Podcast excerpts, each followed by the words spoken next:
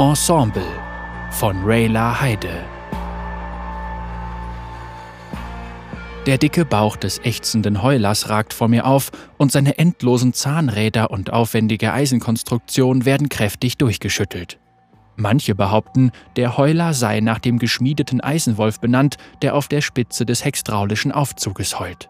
Andere schwören, dass der Geist eines schwarz verhüllten Dienstboten in der Kabine spukt und dass, wenn der Heuler ihn von seiner verlorenen Liebe in Sorn wegträgt, der Klang seines Wehklagens nachhallt und den Metallkern der Maschine erschüttert. Viele Piltoveraner, die von ihrem gesunden Urteilsvermögen überzeugt sind, sind sich sicher, dass sich der Name auf nichts anderes als den kalten Wind bezieht, der durch die Schluchten unter ihrer Stadt pfeift. Aber für mich gibt der Heuler nicht nur einen einzigen Laut von sich. Er lässt ein Orchester aus Lärm erschallen, eine melodische Vermischung tausend einzigartiger Geräusche. Aus diesem Grund fühle ich mich zu der Maschine hingezogen. Der mehrstufige Aufzug, der von drei vertikalen Strukturbalken gestützt wird, die der Höhe der Stadt entsprechen, bewegt sich auf das Promenadenstockwerk zu und kommt langsam und schwankend zum Stillstand. Zur Promenade bitte hier aussteigen. Die Stimme der Schaffnerin wird durch ein glockenförmiges Sonophon verstärkt. Während sie spricht, rückt sie ihre dicke Schutzbrille zurecht. Grenzmarkt, Tekmaturgische Universität, Hortikulturzentrum. Passagiere strömen aus dem Aufzug. Dutzende andere Personen steigen ein und verteilen sich auf den Ebenen. Händler, die nach Sorn reisen, um auf den nächtlichen Basaren zu handeln, Arbeiter, die nach Hause fahren, um schlafen zu gehen, wohlhabende Soneten, die Nachtblüher unter den Glaskuppeln der Atemsphären sehen wollen. Dann gibt es noch die unsichtbaren Mitreisenden, die den Heuler zu ihrem Zuhause gemacht haben. Ich beobachte sie dabei, wie sie im Schatten umherhuschen. Pestratten, Schattenhasen und grün-blaue Käfer. Manchmal klettere ich die Spalten hinunter, um zur Grube zu gelangen, aber heute Abend sehne ich mich nach der Harmonie der Geräusche, die der Aufzug erzeugt. Anstatt durch die Türe zu treten, schwinge ich mich an der Außenseite entlang und halte mich an der untersten Stange fest, wo kantige Stahlhalterungen die Glasfenster umrahmen. Meine Metallplatten klirren, als ich auf den Heuler klettere und die Blicke der Reisenden auf mich ziehe. Die Schaffnerin verzieht ihr Gesicht zu einer Art Grimasse. Mein Wissen über Gesichtsausdrücke wächst von Tag zu Tag. Die meisten Passagiere halten sich im Abteil auf, geschützt vor der Kälte und dem Ruß, aber draußen unter freiem Himmel kann ich das befriedigende Klacken der einrastenden mechanischen Teile und das leise Zischen des ausgestoßenen Dampfes hören, als wir Richtung Sorn sinken. Und außerdem passe ich nicht so leicht durch die meisten Türen.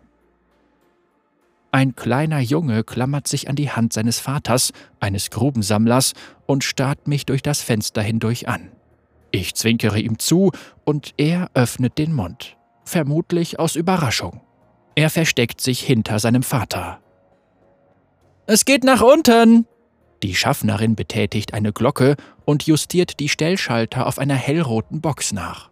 Ich kann beinahe fühlen, wie die Signale summen, als sie durch die Kabel in den Motor des Aufzuges strömen. Unter uns leuchten die eisernen Turmspitzen von Sorn und die grünen Atemsphären aus Glas im Dämmerlicht wie Kerzen. Der Heuler surrt und knarrt, als er sich beschwert durch Eisen, Stahl und Glas dank seiner Kurbeltrommeln nach unten bewegt, die sich spiralförmig gegen die drei aufragenden Pfeiler drehen. Ein Dampfstrahl pfeift aus dem obersten Rohr. Im Inneren der Kabine schauen der Grubensammler und sein Kind dabei zu, wie ein Musiker seine vierseitige Theor bestimmt und eine klangvolle Melodie zu singen beginnt. Sein Lied ergänzt sich mit den klackernden Zahnrädern und der surrenden Maschinerie des Heulers. Der Vater wippt mit seinem Fuß im Rhythmus. Ein Käfer wackelt mit seinen Zangen und krabbelt vor den schweren Stiefeln des Mannes davon. Eine Gruppe Chempangs lehnt sich in sanfter Ruhe an die Wand eine Pause, die so untypisch ist für ihre üblichen hektischen Spritztouren durch die Stadt. Der Heuler surrt in seiner perfekten Fusion aus Klängen während unserer Fahrt nach unten. Ich bestaune die Symphonie um mich herum und ertappe mich dabei, wie ich zu den tiefen Tönen mitsumme. Der Rhythmus durchdringt mich und ich frage mich, ob die anderen um mich herum das auch spüren. Entresol, ruft die Schaffnerin, als der Aufzug langsamer wird. Ein paar Kuriere, die mit Garn geschnürte Pakete tragen, steigen zusammen mit einer Gruppe von Chemtech-Forschern und einer Menge Chemhändler aus. Eine fröhliche Gruppe Soniten aus dem Theaterviertel steigt ein. Es geht nach unten! Sie betätigt erneut die Glocke und der Heuler reagiert mit einem Surren. Der Aufzug bewegt sich in die Tiefe und die Fenster beschlagen, als Dampf aus den Rohren über ihm strömt. Wassertropfen sprühen auf meine metallene Brust, als die Harmonie klirrender Maschinerie und zischenden Dampfes von neuem beginnt. Ein disharmonisches Geräusch unterbricht das Muster der Klänge. Die Vibration ist kaum zu spüren, aber ich merke, dass etwas nicht stimmt. Der Aufzug fährt weiter, als wäre nichts geschehen, bis ein Scheppern seinen perfekten Rhythmus unterbricht. Obwohl ich noch nie geträumt habe, weiß ich, dass eine derartige abrupte Unterbrechung des Musters der größte Albtraum einer Maschine ist.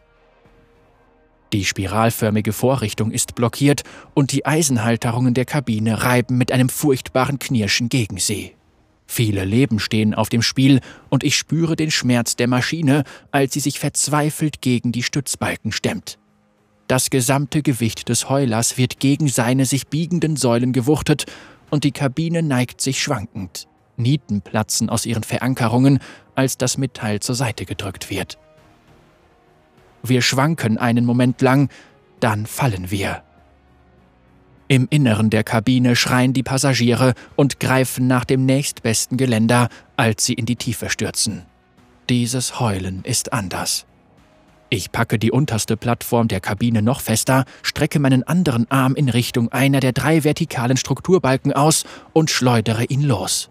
Die Eisensäule ist ganz rutschig vom Dunst und mein Griff verfehlt sie um wenige Zentimeter. Ich ziehe meinen Arm zurück und Dampf schießt hinter mir in die Höhe, als ich es noch einmal versuche und meinen Arm gegen eine zweite Säule schieße. Nochmal verfehlt. Die Zeit scheint langsamer zu vergehen. Im Inneren der Kabine klammern sich die Chempunks an ein Sims, während der grün-blaue Käfer durch das Fenster hinausfliegt.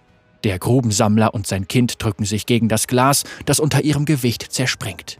Der Junge überschlägt sich und greift mit seinen Fingern nach dem Rahmen, bevor er abrutscht und fällt. Ich greife nach oben und bekomme den Jungen mitten im Fall zu fassen, dann ziehe ich meinen Arm zurück. Halt dich fest! Das Kind klammert sich an die Platten auf meinem Rücken. Ich schleudere meinen Arm ein weiteres Mal nach oben in Richtung des Stützbalkens und dieses Mal bekommt meine Hand das solide Metall mit einem widerhallenden Geräusch zu fassen. Mein anderer Arm dehnt sich extrem, als er von der hinabstürzenden Kabine nach unten gezogen wird, und es fühlt sich an, als würden meine Gelenke reißen. Ich hänge mitten in der Luft und versuche nicht den Halt zu verlieren. Ein gewaltiger Ruck fährt durch meinen Arm, als der Aufzug im freien Fall stoppt. Er schwankt durch den plötzlichen Halt hin und her, mein Arm ist das einzige, das ihn jetzt noch hält. Der Junge erschaudert und klammert sich noch fester an meinen Rücken. Der Heuler befindet sich noch 15 Meter über dem Boden und schwebt über den Gebäuden der Grube. Meine überlappenden Metallplatten ächzen, als sie sich gegen das Gewicht stemmen und ich konzentriere mich mit aller Kraft darauf, mich zusammenzureißen. Wenn ich falle, fällt der Heuler mit mir, zusammen mit all den anderen Passagieren. Ich halte den Stützbalken fest umklammert und lasse meinen Arm die Säule hinuntergleiten. Wir fallen drei Meter und die Kabine schwankt gefährlich, bevor sie sich wieder stabilisiert. Tut mir leid, rufe ich. Einfühlsame Aussagen können in Krisenmomenten auf Menschen beruhigend wirken. Ich muss es noch einmal versuchen. Ich muss stark sein. Ich lockere meinen Griff um den Stützbalken nur ganz leicht und mit einem schrillen Quietschen gleiten wir sachte die restlichen Meter hinunter, bis wir am Boden ankommen. Meine Ventile ächzen auf, als sie sich zusammenziehen. Die Passagiere erwidern mein Ächzen, als sie durch die Türen und kaputten Fenster in die Grube taumeln, sich aneinander lehnen und gegenseitig Halt bieten. Der Junge auf meinem Rücken atmet schnell und hält mich immer noch fest. Meine Arme surren, als ich sie zurückziehe und mich auf den Boden gleiten lasse. Ich bücke mich, damit das Kind den Boden berühren kann. Er stolpert zurück zu seinem Vater, der ihn umarmt.